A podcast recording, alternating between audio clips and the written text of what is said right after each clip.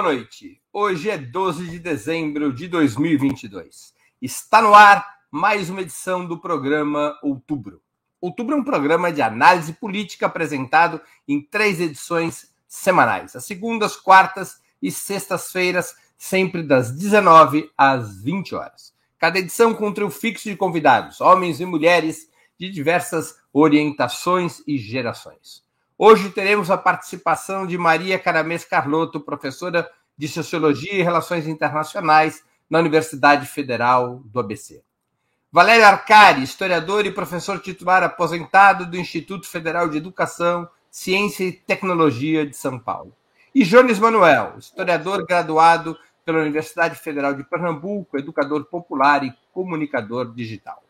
José Dirceu, um dos nossos convidados fixos das segundas-feiras, hoje estará ausente em razão de viagem ao exterior. Em nome de Opera Mundi, agradeço aos três convidados e passo a primeira pergunta da nossa noitada. Qual avaliação vocês fazem da cerimônia de diplomação do presidente Lula, ocorrida na tarde de hoje, 12 de dezembro? Está sacramentada e consolidada a transição de governo ou o bolsonarismo ainda oferece riscos antes da posse de Lula. Com a palavra, Maria Caramês Cardoto. Oi, Breno. Oi, Valério. Oi, Jones. Prazer estar com o Jones, eu não tinha participado ainda com ele. É, boa noite para todo mundo, bom estar de volta. Bom, bem rapidamente, para não perder meu troféu. É, eu acho, já achava isso antes e continuo achando, que impedir a posse do Lula é algo absolutamente, não vou dizer absolutamente, mas é algo muito, muito difícil, né? Porque o Lula, muito rapidamente, depois da eleição, reuniu três é, condições né, que fizeram da sua posse algo quase inevitável. Né? O primeiro é o reconhecimento do próprio TSE, né, que se consolidou nos dias seguintes. Né? E junto com o reconhecimento do TSE, o reconhecimento do presidente da Câmara e do presidente do Senado. Então, o Legislativo e o Judiciário, os outros poderes institucionais da República, muito rapidamente reconheceram a vitória dele, e isso marca esse reconhecimento institucional interno. O segundo é, apoio que o Lula reuniu muito rapidamente depois da sua vitória foi o apoio internacional.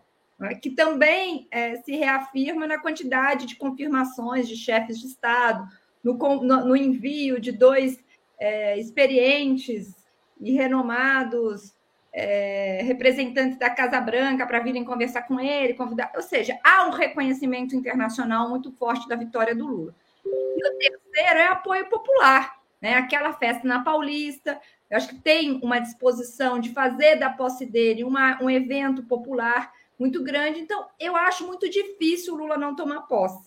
Né? Então, acho que a diplomação de hoje ganha um simbolismo maior, mas eu acho que dentro desse quadro né, é, é só uma confirmação de que existe é, essa, essa, esse reconhecimento que vai e ele vai tomar posse. Eu acho que é muito difícil evitar isso. Agora, não significa isso e o discurso do Bolsonaro deixou isso bastante claro, né? É, o discurso que ele fez há dias atrás na, na esplanada, que o bolsonarismo não tem intenção de radicalizar. São duas coisas diferentes. Eu acho que, na verdade, o bolsonarismo não vai ter muita escolha nos próximos anos, nos próximos meses, talvez, que não seja radicalizar e tentar inviabilizar o governo. Eu acho que eles vão operar nessa direção, mas não acho que será evitando ou inviabilizando a posse. Eles podem gerar confusão, mas o Lula, eu tenho a impressão que dificilmente não tomará posse.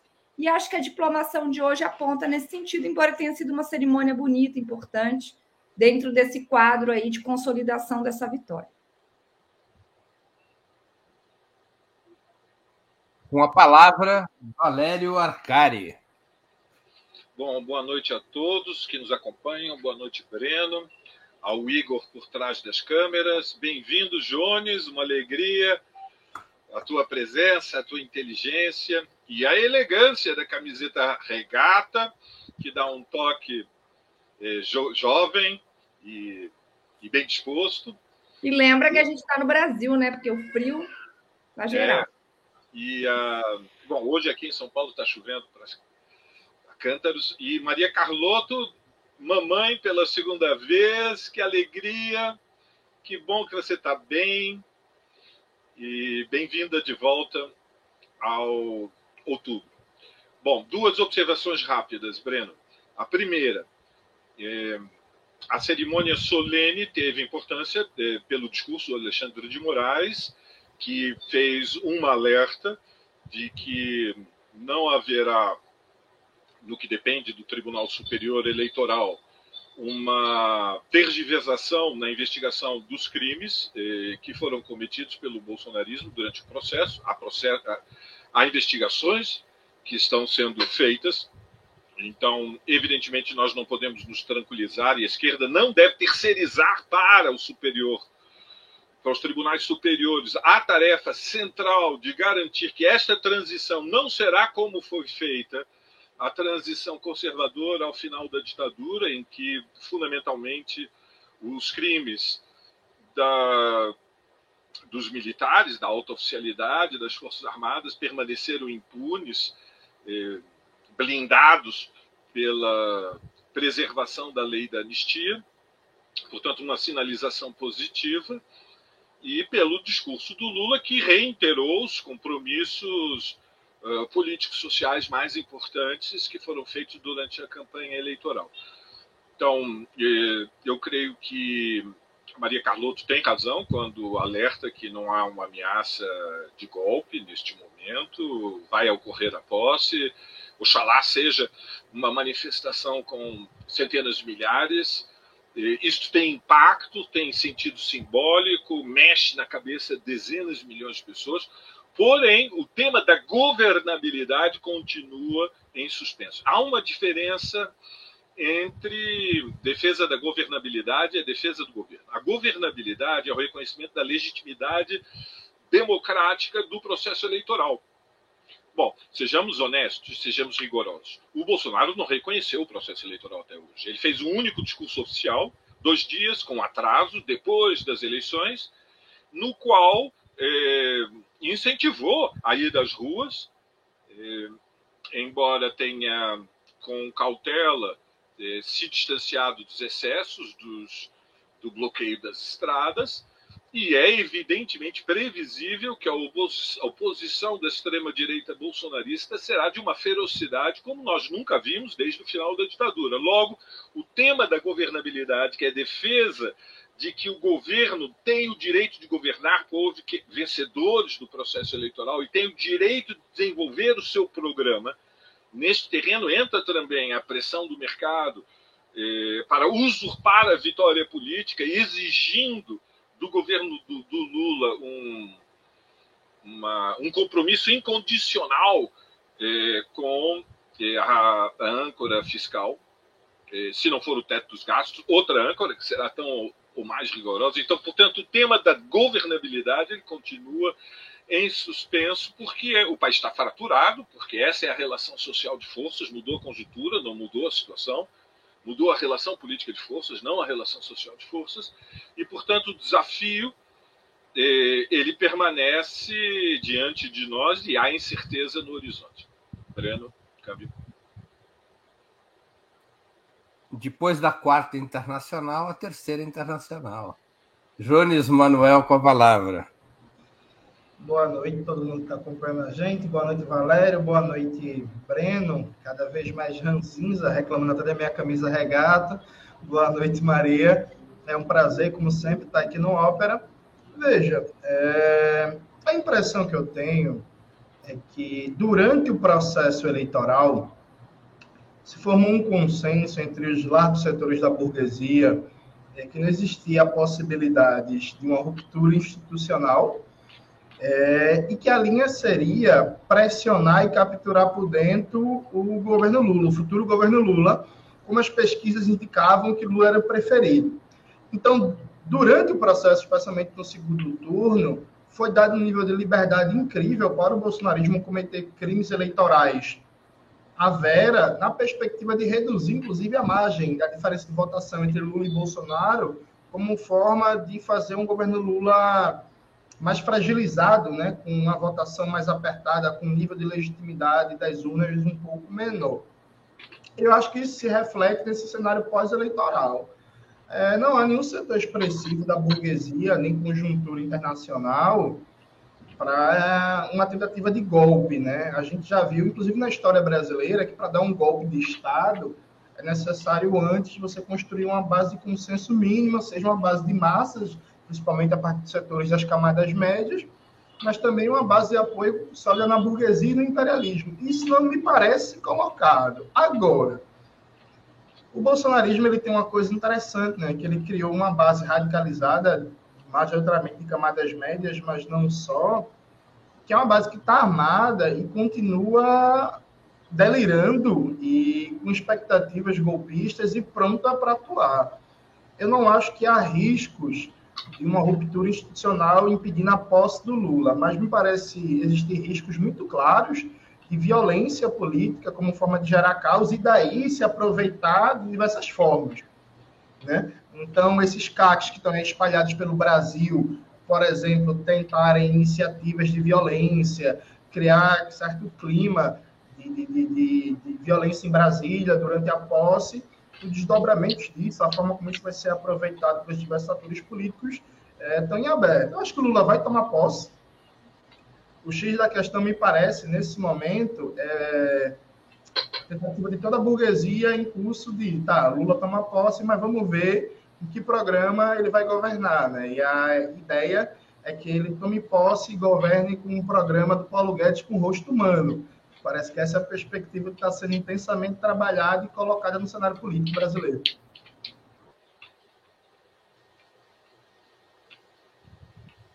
Muito bem, vamos à segunda pergunta.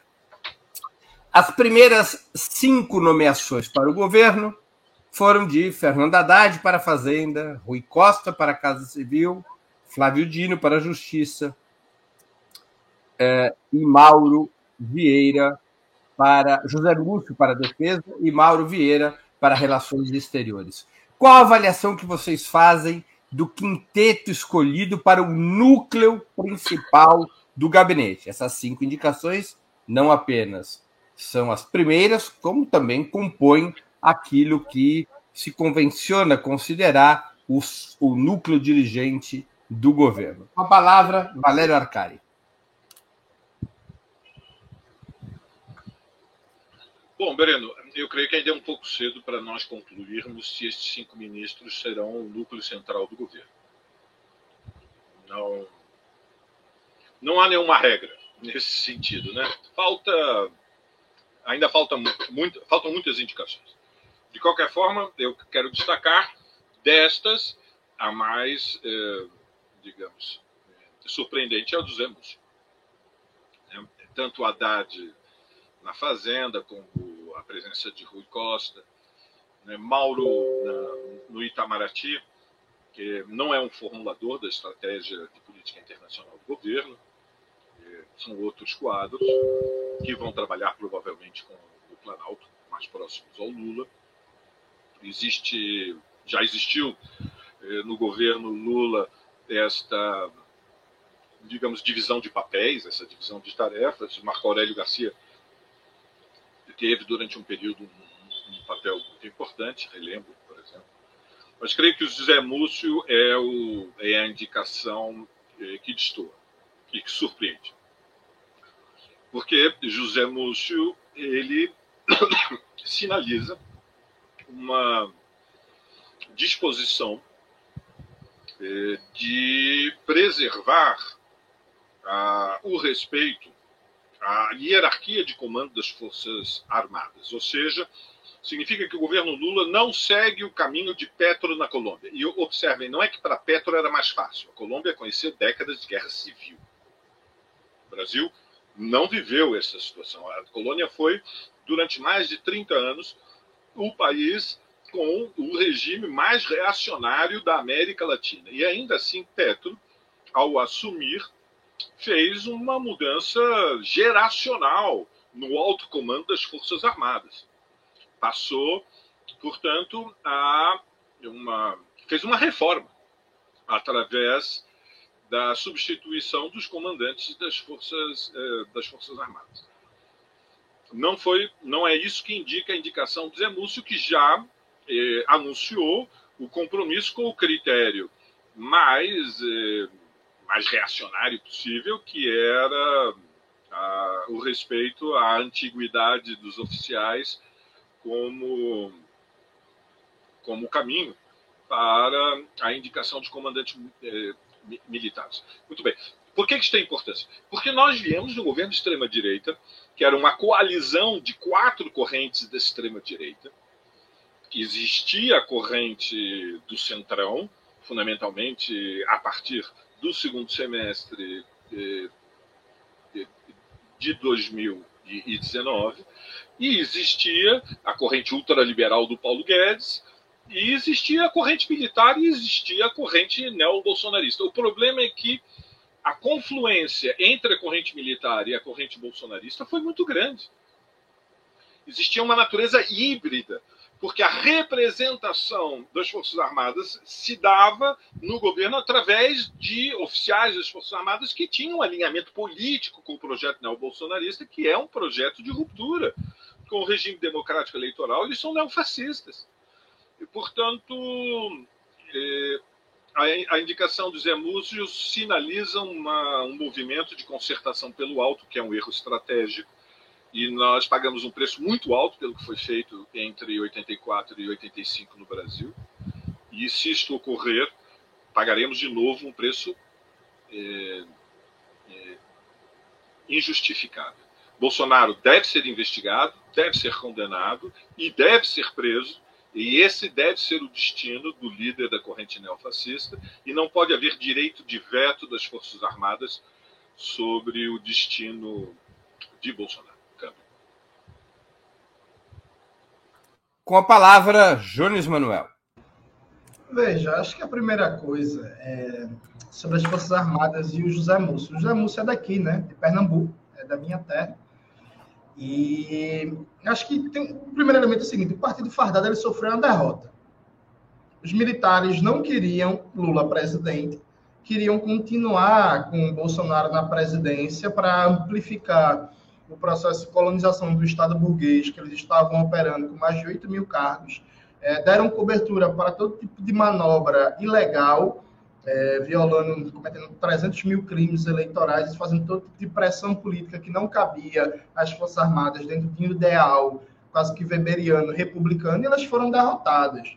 Não, não existe condição institucional para um golpe de Estado comandado pelas Forças Armadas e os próprios mecanismos de pressão que eles usaram durante o processo eleitoral, é, como a ameaça de tutelar fiscalizar o processo eleitoral, isso também perdeu o efeito. De tal sorte que o melhor momento para você tentar comprar algum nível de confronto, ainda que mínimo, dado a própria correlação de forças com as Forças Armadas, seria agora.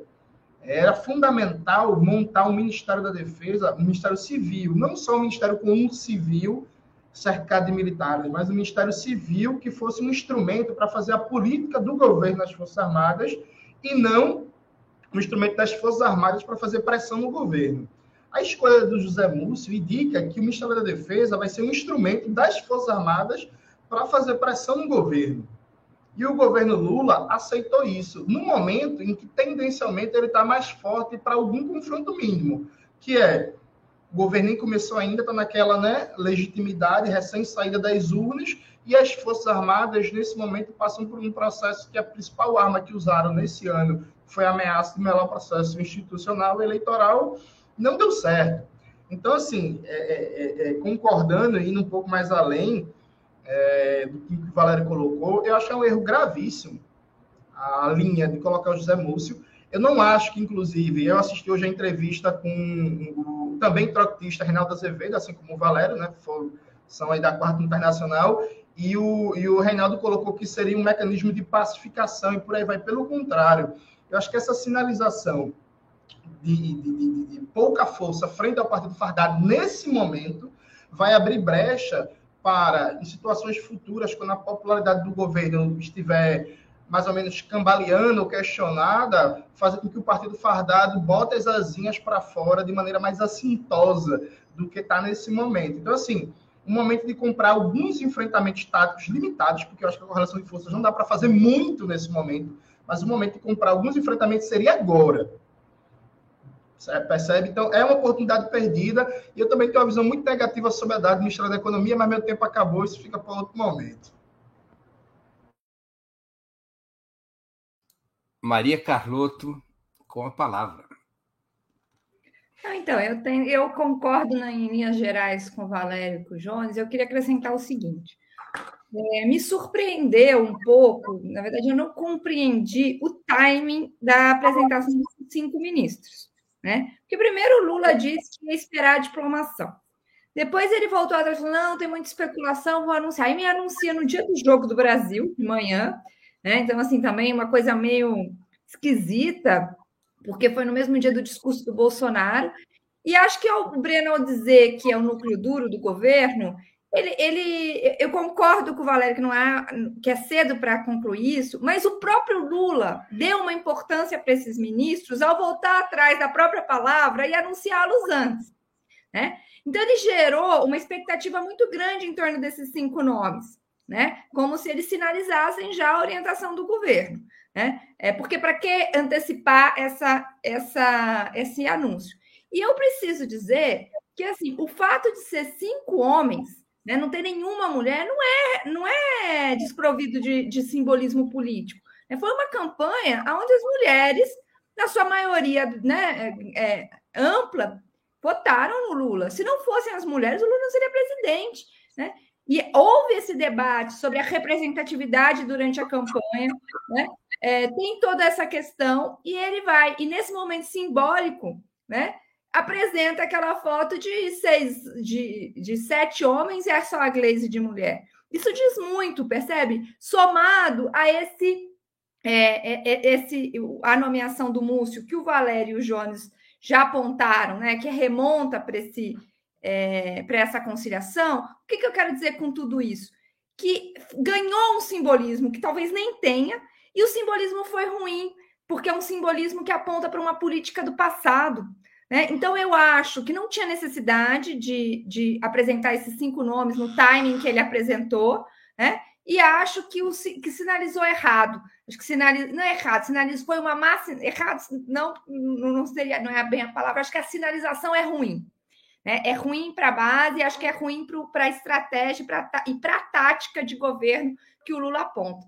Então, eu acho que é, só isso, isso para as forças né, é, de esquerda transformadoras apontam a necessidade de intensificar a disputa do governo Lula. Né, porque é, se, se ele vai por esse caminho que eu acho que essas nomeações apontam, é um caminho bem ruim. Para além de tudo que já foi dito, né, eu acho que se aponta para essa política do passado, né, do que já foi feito, dos erros que nós já cometemos. A principal, a indicação que mais repercussão teve dos cinco eh, ministros já nomeados foi a de Fernando Haddad para o Ministério da Fazenda. O Ministério da Economia ele será desdobrado em três, talvez em quatro ministérios diferentes ele vai virar fazenda, planejamento, planejamento talvez seja desdobrado em planejamento orçamentário e gestão e administração, e o Ministério da Indústria e Comércio. Mesmo assim, o Ministério da Fazenda continua a ser o comando da economia do governo. Fernando Haddad não era um nome bem quisto pelo mercado nas especulações que precederam a nomeação. O mercado acenava suas preferências para um economista liberal ou para um petista com opiniões menos polêmicas do que a do próprio Fernando Haddad.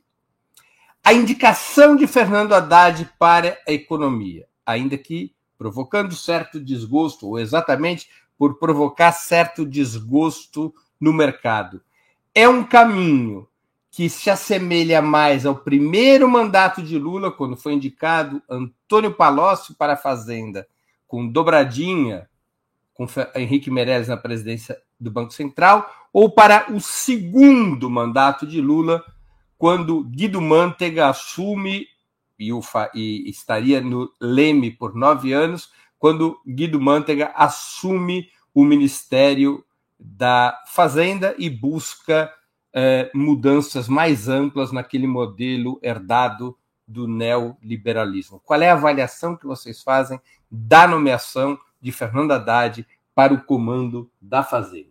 Com a palavra, Jones Manuel. Veja, um mercado que um economista liberal, eles têm, né?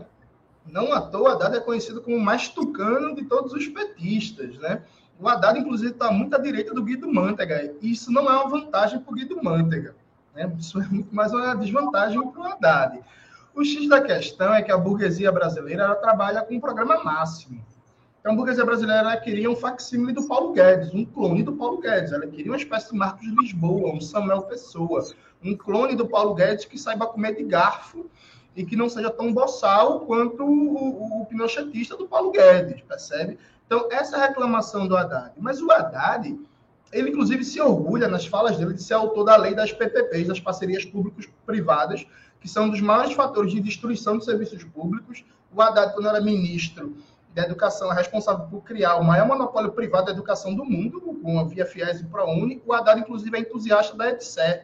Esse ano, antes de começar o processo eleitoral, o Haddad estava distribuindo um áudio em grupo de WhatsApp defendendo a implementação da EBSE na UFRJ, que é a maior Universidade Federal do Brasil, que ainda não tem a EBSE. A EBSE é uma empresa formalmente pública, mas de direito privado, que é uma forma de privatização a conta-gotas da dinâmica nos hospitais universitários.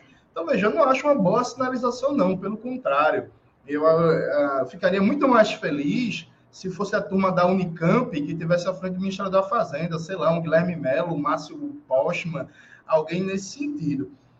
Ao mesmo tempo, é, essa, inclusive, é uma das contradições maiores do governo Lula. Veja, o Lula, embora muitos amigos meus digam o contrário, o Breno Altman também diz isso, mas o Lula, para mim, tem a mesma cabeça do primeiro governo.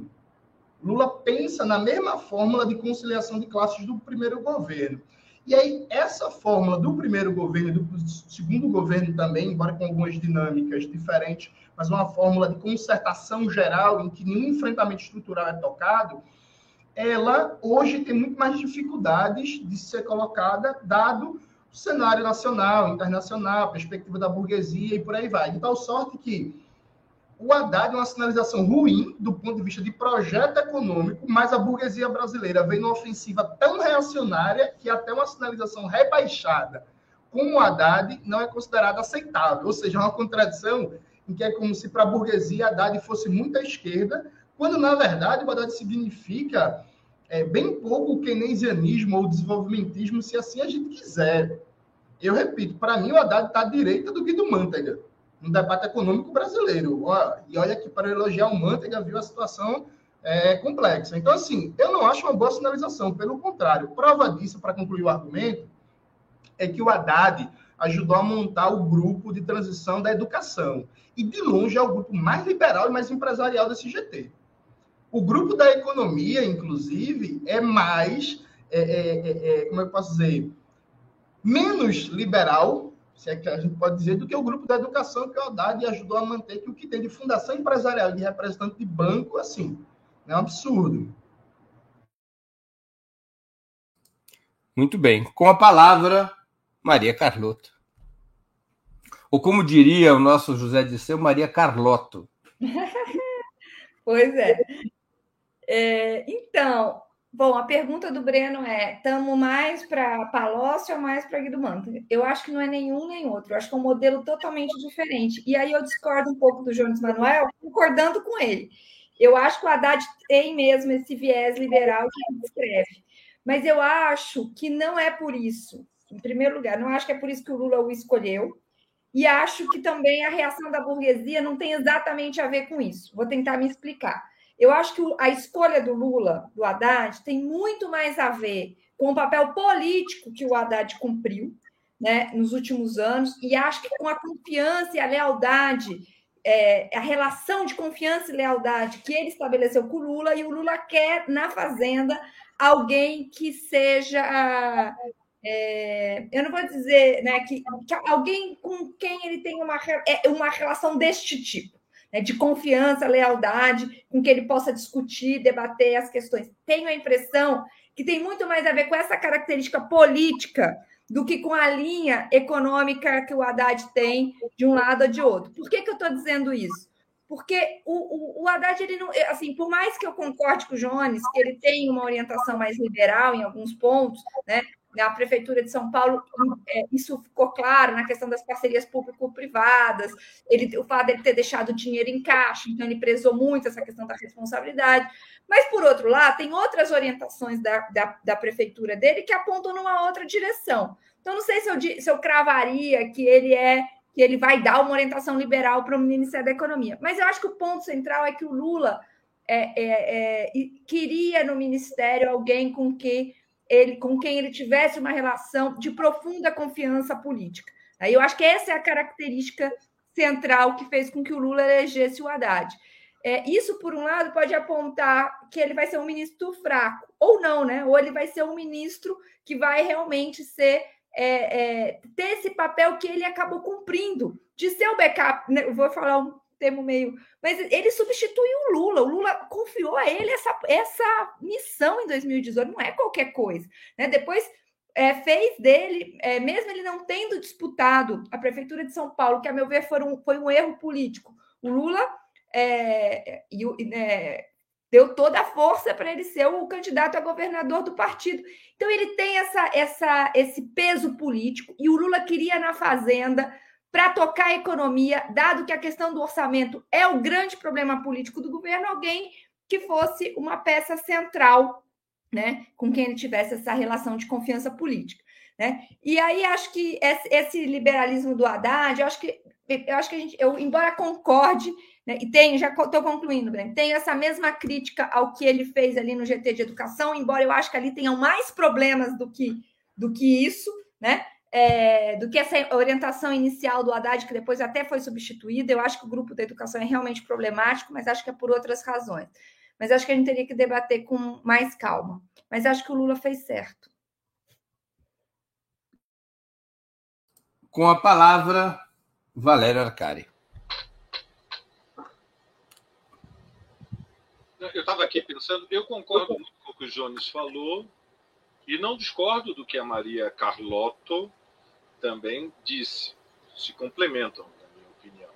Não são, não são contraditórios, digamos. São intervenções que tentam tirar ilações. Eu não creio que seja justo eh, comparações eh, históricas, como a que você sugeriu, Breno, seja com o Palocci, seja com o Guido, com o Guido Mantega. É, em, em geral, creio que é um mau critério nós fazermos juízos é, pessoais é, dos, das indicações políticas antes de se anunciar o governo. Creio que haverá uma linha de governo. E não creio que o lugar do Haddad no, do, dentro do governo seja de uma autonomia é, para uma iniciativa política própria, é, fora do contexto da presença do Lula e da liderança do PT dentro do governo de coalizão. É um governo de coalizão com representação é, de importante de partidos da classe dominante, inclusive partidos de direita. O MDB hoje é fundamentalmente um partido de direita. É, é um governo de concertação social, um governo de colaboração de classes. Creio que o desafio fundamental no terreno da economia, Breno, é saber se haverá continuidade ou ruptura com o modelo que prevaleceu no Brasil, com oscilações, que é é, o tripé macroeconômico, ou seja, o ajuste neoliberal. Lembremos que na história é, não foi sempre essa a orientação que tinha hegemonia nas classes dominantes brasileiras. É, um, é, é uma etapa aberta a partir dos anos 90. Hoje, quando se fala em ruptura com o neoliberalismo, é quase como se estivéssemos é, defendendo a ruptura com o capitalismo e o início da transição ao socialismo. É, veja, o neoliberalismo é um uma política burguesa, existem outras. A rigor, o que prevaleceu é, depois do choque de 2008 e 2009, foi o dinheiro barato. Foi o dinheiro barato, foi indivíduos. Ou seja, foi orientação a partir do Fed, a partir do Banco Central norte-americano, o apagar das luzes do primeiro do governo do Bush e a eleição de Obama, os bancos centrais dos países dominantes, dos países imperialistas, eles praticaram taxas de juros negativas, ou seja, eles incentivaram a sociedade ao consumo, ao endividamento e as empresas à produção. Esse foi o objetivo, sair da é, recessão do, imposta pela quebra é, do sistema financeiro norte-americano e tentar contornar, reduzir os efeitos mais dramáticos do que seria uma depressão. E é por isso que a década passada não foram os anos 30 em câmara lenta. O desafio central do governo Lula é este. Ele vai romper com o tripé macro, macroeconômico, ou seja, a sua obsessão vai ser a busca de superávit fiscal, a sua orientação econômica vai ser manter o câmbio flutuante que deixa um país periférico, sempre periférico como o Brasil, muito vulnerável a ataques especulativos internacionais. Como voltamos ao crescimento? Esse é o grande desafio. E historicamente, Breno, Maria Carlotto e, e, e Jones, há três alternativas. Quem cumpre o papel de alavancar o crescimento ou é o Estado, ou é a burguesia nacional, ou são os investimentos externos.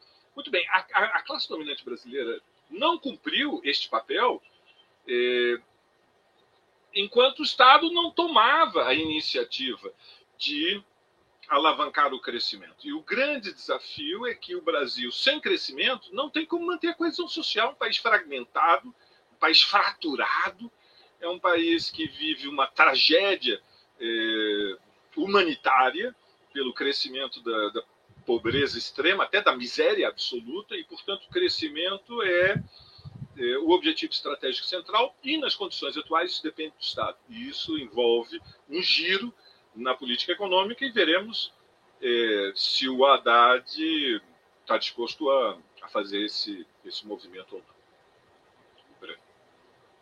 Muito bem. Antes de continuarmos, eu quero pedir, como é de praxe, a contribuição financeira de vocês para a Ópera Mundi. Há seis formas possíveis de contribuição. A primeira é a assinatura solidária em nosso site, operamundi.com.br barra apoio. A segunda é se tornando membro pagante em nosso canal no YouTube. Basta clicar em Seja Membro e escolher um valor no nosso cardápio de opções. A terceira e a quarta, contribuindo agora mesmo com o Super Chat ou Super Sticker. A quinta é através da ferramenta Valeu Demais, quando assistirem aos nossos programas gravados. E a sexta é através do Pix. Nossa chave no Pix é apoie.operamundi.com.br. Vou repetir nossa chave no Pix. apoie.operamundi.com.br. A mais eficaz de todas as armas contra as fake news é o jornalismo de qualidade. Apenas o jornalismo de qualidade coloca a verdade acima de tudo e esse jornalismo que a Opera Mundi busca oferecer todos os dias depende da sua contribuição, do seu engajamento, do seu apoio, do seu bolso. Não importa o valor pelo qual você possa e queira contribuir, ele é muito bem-vindo e eu desde já agradeço. Vamos a mais uma pergunta. Vai se formando, a julgar pelas primeiras indicações e pelos demais nomes especulados no noticiário, um governo realmente de frente ampla, que inclui representações importantes da direita liberal, incluindo até mesmo partidos que não estiveram com Lula sequer no segundo turno, como é o caso do União Brasil. Na opinião de vocês, neste cenário, o presidente Lula deveria abrir parte das grandes pastas sociais como educação, saúde, desenvolvimento social e cidades, para esses aliados fora do campo de esquerda ou indicar lideranças provenientes do PT, PSOL e PCdoB, para reforçar na sociedade aqueles ministérios que possuem mais conexão com as condições de vida eh, do povo brasileiro. Com a palavra, Maria Carlotto. Bom, eu acho que deveria se adotar o modelo que se adotou, pelo menos isso, né? esse erro a gente pode, esse erro entre aspas, né, esse acerto a gente poderia reproduzir, né, que era manter esse núcleo duro com, é, em, dentro dos setores de esquerda, né, cidades, é, se bem que se, o Ministério de Cidades, vamos lembrar, em 2005 na negociação foi parar na mão do Kassab, né? E isso foi uma, isso eu tenho, um dos, das minhas análises sobre junho de 2013 aponta porque este foi um, um problema gigantesco né? porque é, você não tinha política urbana, o impacto do Bolsa Família foi todo interiorizado, e é justamente nas grandes cidades que, embora agora, em 2022, tenha sido, né, o PT tenha tido uma votação maior, foi aonde a gente viveu um gargalo muito grande desde 2012, pelo menos, né, 2013, é, ali um, um, um um problema, né? Ou enfim, mas independentemente disso, eu acho que se dá esses ministérios que geram impacto, geram políticas de visibilidade e mais, né, que, que compõem o núcleo duro da política de estado de bem-estar social, eu acho que deveriam ficar com setores de esquerda. Né? É, o problema é aí, é, eu concordo com o Jones que, com a crítica que ele fez ao GT de educação, eu até escrevi também sobre isso há uns dias atrás, eu acho que é um, uma das áreas mais problemáticas, dentre outros motivos, né? Aí tem uma análise bem complexa que a gente vai fazer, porque você tem um esvaziamento, uma crise do movimento social de educação. Esvaziamento é a palavra, uma crise, né? É, é um movimento muito forte, mas que tem uma fratura nas suas lideranças importantes, né? É, e que, que acho que merecia uma análise à parte. E, por outro lado, a gente, justamente porque o Haddad cumpriu ali, né? ocupou um espaço que depois que ele se tornou prefeito de São Paulo é, ficou vazio. Né? Quem é o grande nome? Porque na, na saúde nós temos várias lideranças importantes. Né? Nas cidades, a gente tem várias. Né? Quem são as lideranças do campo da educação? Né? É, que a gente poderia. Então, eu acho que a gente tem essa questão é, de, na meu ver, né, que é que é a gente não produziu é, nomes institucionalmente fortes nessa área, na minha visão, né? E é, o movimento é, acontece um pouco com a ciência e tecnologia, também não tem lideranças né, que seriam capazes de é, ocupar esse espaço, a meu ver. Então, é, a gente tem ali um vácuo político é, numa área absolutamente estratégica, que deveria ser prioridade absoluta. Né? E, e, e vejo com muita preocupação o destino dessa pasta. Né? Acho que saúde está mais bem encaminhada. Eu li é, na Folha que a Simone Tebet faltou na diplomação do Lula um pouco. É, a Folha dá a entender que é por pressão para nomeação para o Ministério do Desenvolvimento Social. Eu acho que seria um, um, erro a gente abrir mão de ministérios tão importantes como esse, para uma no, menos do ponto de vista da, de quem vai ocupar, embora isso seja bastante importante, mas de fazer uma política realmente radical nessas áreas que impactam a vida do povo. Com a palavra, Valério Arcário. Eu concordo com a Maria Carlotto, mas eh, não sei se eu concordo muito com a pergunta. Veja bem, Breno. Eh, para compreender a situação brasileira, nós temos falar de luta de classes. E a questão de fundo é que a vitória do Lula mudou a conjuntura, mas não mudou a situação. Significa que nós estamos diante de uma nova relação de forças políticas, mas a relação social de forças não. Uma situação mais favorável do ponto de vista da, da luta de partidos. Afinal, eh, Lula venceu as eleições, lidera um governo de coalizão de frente ampla mas a premissa da tua pergunta é que o governo em disputa é o espaço prioritário que vai determinar, ou sinaliza, ou insinua, ou permite concluir que seria o espaço prioritário. E a disputa fundamental vai estar na sociedade. O bolsonarismo conquistou implantação social e capilaridade nacional. Ele é a expressão da, de um movimento político, cultural, que quer manter a supremacia machista, quer manter a supremacia racista, quer manter a, a homofobia, quer preservar as desigualdades. Ele é uma reação é, com base social e, portanto, o que está fundamentalmente em disputa é a sociedade. Isso depende do programa.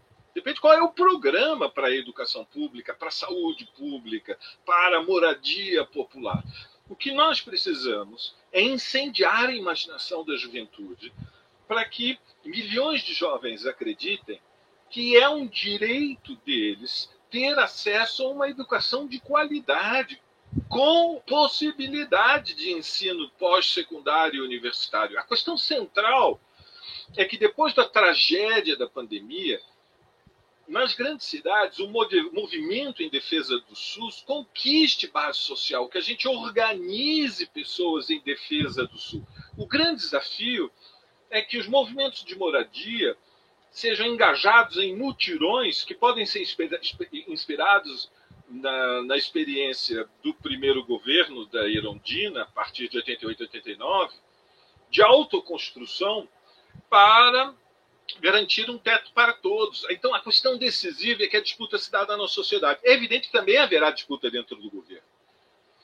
Mas as condições da disputa no governo estão pré-determinadas por uma relação social de forças que nós temos que mudar e temos que sair da defensiva. E é preciso que o governo compreenda que ele não, ele não fica mais forte se houver paz social, que o governo tem que ser uma força política educadora, inspiradora, motivadora da mobilização social e popular. Porque se depender da relação política de forças dentro do parlamento, ou mesmo dentro do governo, dada digamos, as concessões que o Lula está fazendo, é, até para é, lideranças é, históricas da, da, direita brasileira, nós estamos muito mal. E, e, portanto, para, para termos esperanças, é preciso trabalho de base e é preciso que a pressão venha de cima para o alto e de fora para dentro do governo. Câmbio, Breno.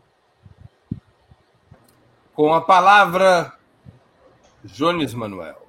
Veja, eu vou começar pegando um gancho no raciocínio do Valério. Eu, eu acho a pergunta também preocupante, porque, veja, vamos lembrar que os partidos ditos, ditos progressistas, eles tocam várias políticas de direita de acordo com os interesses da burguesia.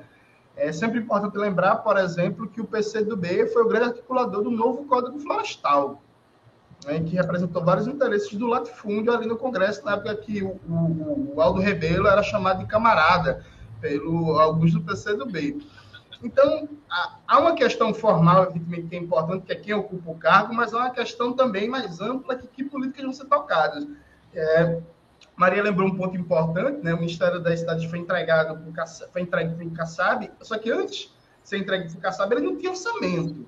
Então era o Ministério das Boas Ideias. Se fazia ótimo trabalho, boas ideias e não tinha dinheiro. O Ministério da Cidade só passa a ter dinheiro de verdade quando ele para nas mãos do Kassab. Então, até esse elemento da, da, da divisão orçamentária, isso diz respeito também ao próprio peso que o Ministério vai ter na, na governança do governo. Dito isso, veja, acho que é papel do governo Lula e do que é o Lula e do que é que o Lula apresenta fazer as composições dele. Para mim, a questão acho que é outra. E aí, concordo com tudo que já foi dito, mas eu trago uma preocupação também de fundo, que é quais são os papéis, qual é o papel das organizações de base na disputa política do próximo período. Já existe, ao meu ver, sinais muito preocupantes. Eu quero dar dois exemplos a vocês. Recentemente teve uma reunião é, da UNE, né, da diretoria da UNE, a União Nacional dos Estudantes, que é a entidade mais importante do movimento estudantil brasileiro, em que a direção majoritária da UNE, o JS, que é a juventude do PCdoB, se colocou contra a revogação da contra a reforma do ensino médio, defendendo que o que se trata de melhorar a reforma do ensino médio do Temer. Veja, é papel da entidade de base politizar, fazer a disputa, se colocar contra essa aberração. O que a gente vai conseguir arrancar ou não na luta, claro, depende da relação de forças, depende da, da contar as garrafinhas de deputados, senadores, que a gente vai conseguir convencer ou não. Mas veja, o papel das entidades de base, dos intelectuais, dos movimentos, é jogar para cima. Porque só aí a gente consegue arrancar alguma coisa. Assim como recentemente as centrais sindicais também, em reunião com o governo Lula, sinalizaram que a pauta deles não é a revogação da contrarreforma trabalhista. E aí, segundo a fala do presidente da CUT, pelo menos as aspas dadas pela Folha de São Paulo, pelo Correio Brasiliense, que eu não vi desmentido, então se não tem desmentido a verdade, que as centrais sindicais optaram por não falar em revogar contra a reforma trabalhista, porque isso assustaria o empresariado. Veja, é papel do sindicato assustar o empresariado.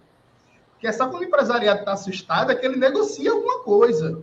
Então é muito preocupante como, quando entidades como a UNE, quando centrais sindicais, ao invés de colocar em pauta o programa máximo, lutar por ele, fazer o debate, fazer a mobilização social, e aí o governo vai buscar esse equilíbrio, se vai na perspectiva rebaixada. E aí, a minha, concluindo de verdade, Breno, a minha grande preocupação é que, como tem uma oposição neofascista do outro lado, é que essas entidades de massa, ao invés de pressionarem minimamente pela esquerda, sirvam de mero escudo do governo que vai sendo empurrado pela direita e pela burguesia para cada vez mais a direita. Muito bem. Vamos a mais uma pergunta, a última da noite.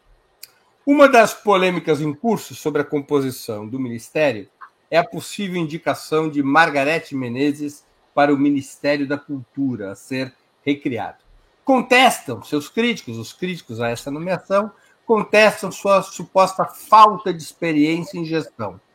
Mas outro elemento vinculado a essa indicação, e é a, a esse outro elemento que eu dirijo a minha pergunta, tem a ver com um tema que esteve presente na campanha e que, de alguma maneira, volta a estar na ordem do dia. Tem a ver com paridade de gênero e representação racial.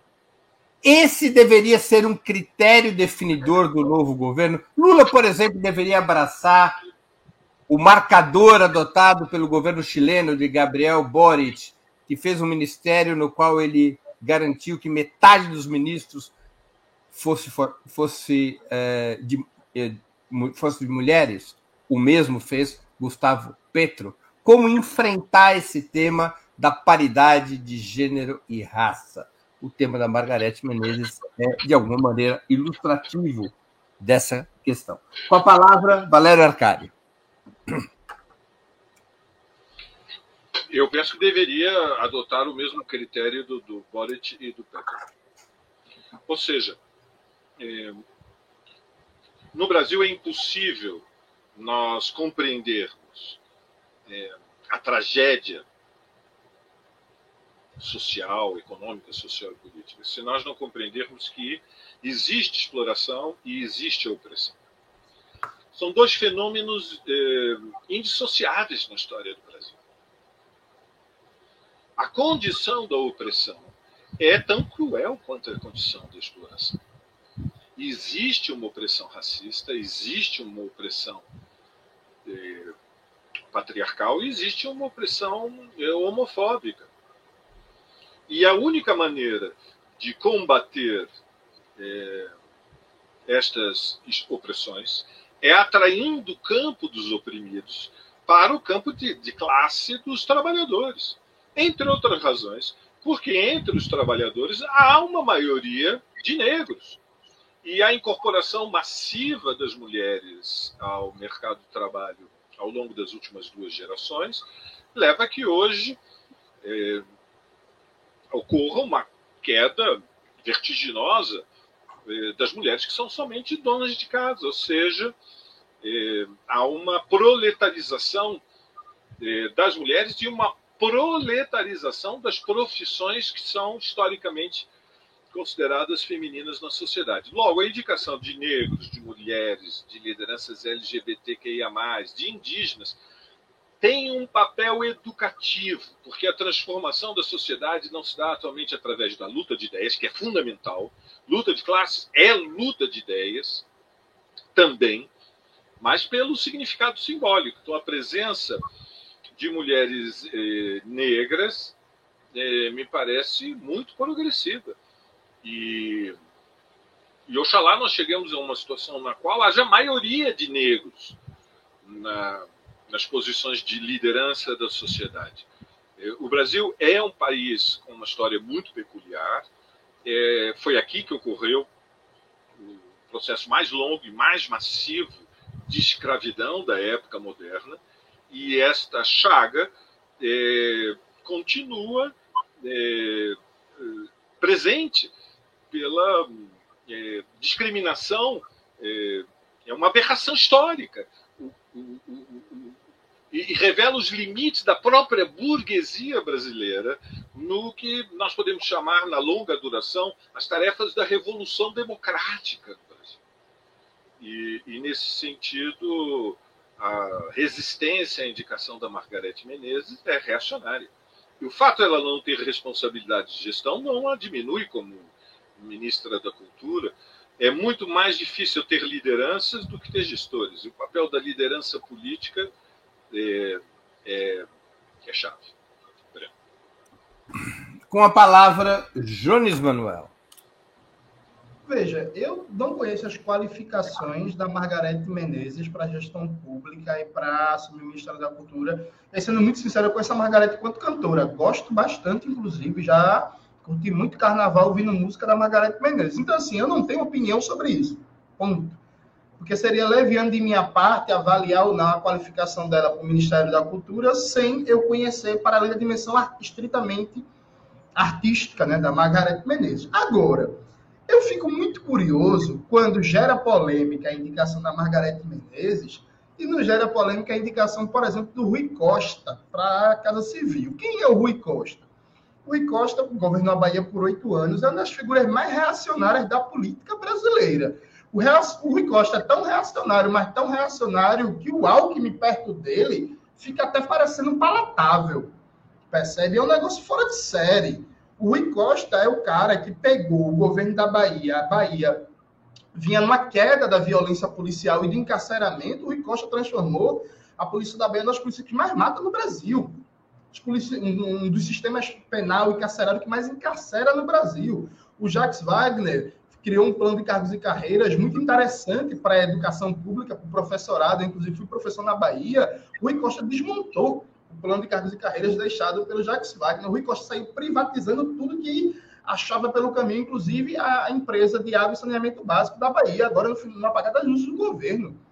O Rui Costa é o cara que, quando teve a chacina do Cabula, que é no bairro da periferia de Salvador, e que a polícia matou mais de 10 jovens, o Rui Costa foi para a televisão e disse que a polícia era como artilheiros na hora de fazer o gol e às vezes erra. O Rui Costa passou a eleição de 2018 todinha defendendo redução da maioridade penal e dizendo que no Brasil o bandido não é preso, um discurso semelhante ao Bolsonaro.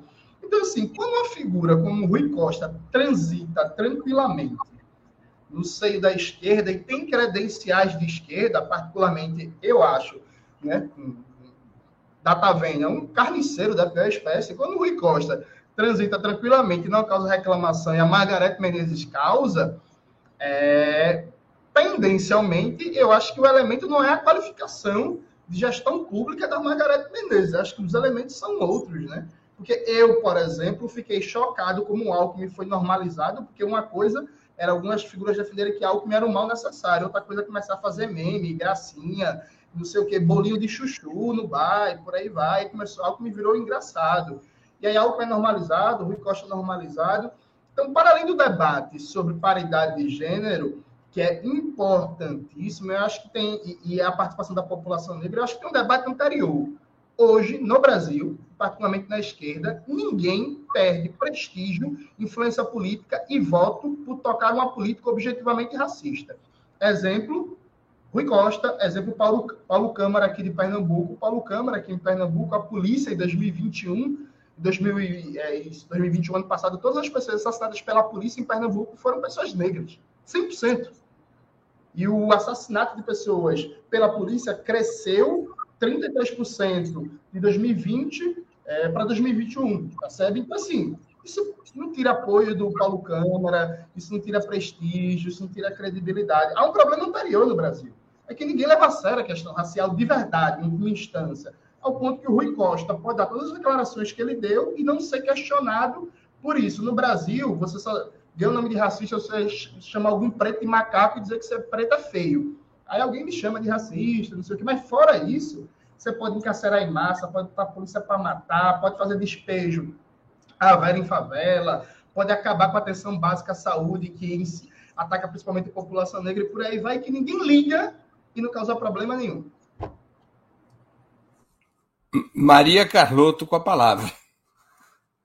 Eu quero pegar um gancho de uma coisa que o Jones falou que eu acho bastante importante, que é o seguinte: o argumento da falta de experiência, né, é, sempre recai sobre as mesmas figuras, né? Então, por que sobre uma mulher negra se questiona a sua experiência? Por que, que quando o Gil foi indicado ministro, que era um homem negro, né? Mas um homem, ninguém questionou a falta de experiência dele. Ou outras figuras que também não têm experiência e que para assumir um determinado cargo não são questionados. Então, eu acho, quero começar dizendo que assim, eu sou absolutamente favor, é, favorável, né? Sou a favor da paridade, mas eu acho que não é uma questão matemática, é uma questão política.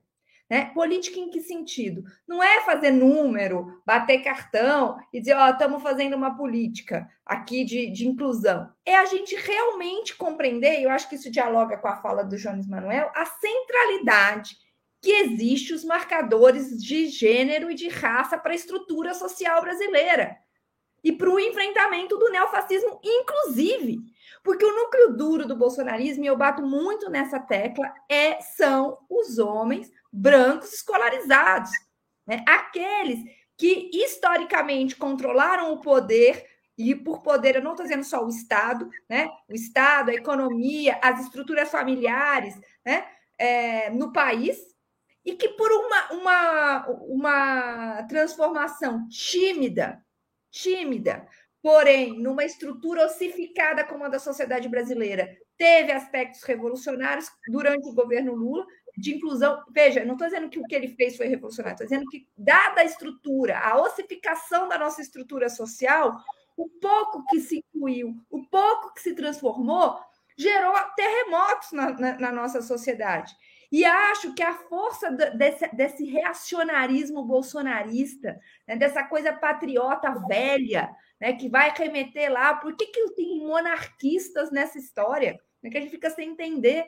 Porque é essa, é, é essa estrutura de 200, 300, 400, 500 anos que foi balançada que a gente precisa seguir balançando para derrubar. Certo? Essa é a, é a batalha que está em jogo. Então, eu acho que a gente tem que levar essa questão né, muito a sério, e não é por uma representatividade vazia, é porque o nosso inimigo tem raça, tem cor e tem classe. Então, as nosso governo, as nossas políticas precisam ter também. Isso é muito sério, né? não é para a gente. É, é, eu acho que, que, que, fazer disso uma pauta liberal, né, das mulheres que precisam ser incluídas, da, da diversidade, não se trata disso, se trata de enfrentar uma estrutura colonial que tem cor, tem raça e tem sexo e gênero. Né? E é disso que se trata. Então, eu acho que sim, a paridade é muito bem-vinda, porque é parte central da nossa disputa política nos próximos anos. Uma última pergunta para uma resposta rápida dos nossos três convidados: Argentina, Croácia, França e Marrocos. Qual é o prognóstico de qual será a final e para quem cada um de vocês está torcendo?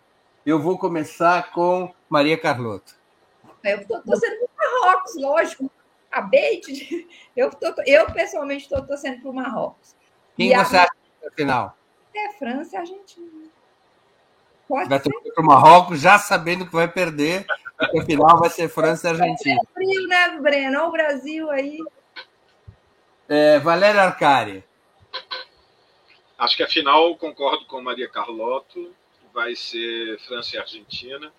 Oxalá essa Copa seja a Copa que reconheça o brilho do Messi, mas vou torcer pelo Marrocos, pelo impacto que isso tem em centenas de milhões no continente africano, especialmente no mundo árabe.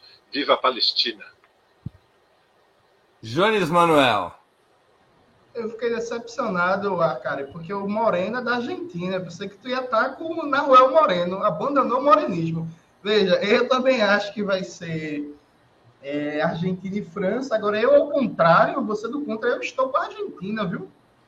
Aqui sou Argentina desde criancinha. Viva Perón, Nevita, Che Guevara e Maradona. Vamos Viva embora. o povo, o povo Sawari. Claro. Muito que bem. Chegamos ao final de mais uma edição do programa. Ah, uma questão de ordem, antes de terminar. Reinaldo Azevedo não é trosco. Foi na juventude, é um liberal. Ponto. Não, Reinaldo Azevedo voltou. Valério, isso acaba, acaba lá. Vai fundar uma nova quarta. Agora, agora eu fiquei em dúvida. trotskismo e liberalismo não é mais ou menos a mesma coisa? Não, não é a mesma coisa. Trotskismo é marxismo revolucionário, Breno. Você tem que se atualizar. Eu, eu, é stalinista. Desde que nasci me falava que trotskismo e liberalismo era assim meio parecido. Papai falava isso, vovô falava isso. Olha que coisa. Família. Conversei hoje, eu, conversei eu... hoje com Maria Carlotto, Valéria Arcade e Jones Manuel. Voltaremos a nos ver na próxima semana, dia 19 de dezembro, às 19 horas. Antes disso, na quarta e na sexta-feira, dias 14 e 16 de dezembro, teremos outras edições do programa Outubro. Agradeço aos convidados e à convidada e à audiência, especialmente aqueles e aquelas que puderam contribuir financeiramente com o site de Opera Mundi ou com o nosso canal no YouTube. Muito obrigado, boa noite e boa sorte. Tchau, gente. Tchau, tchau. Boa noite.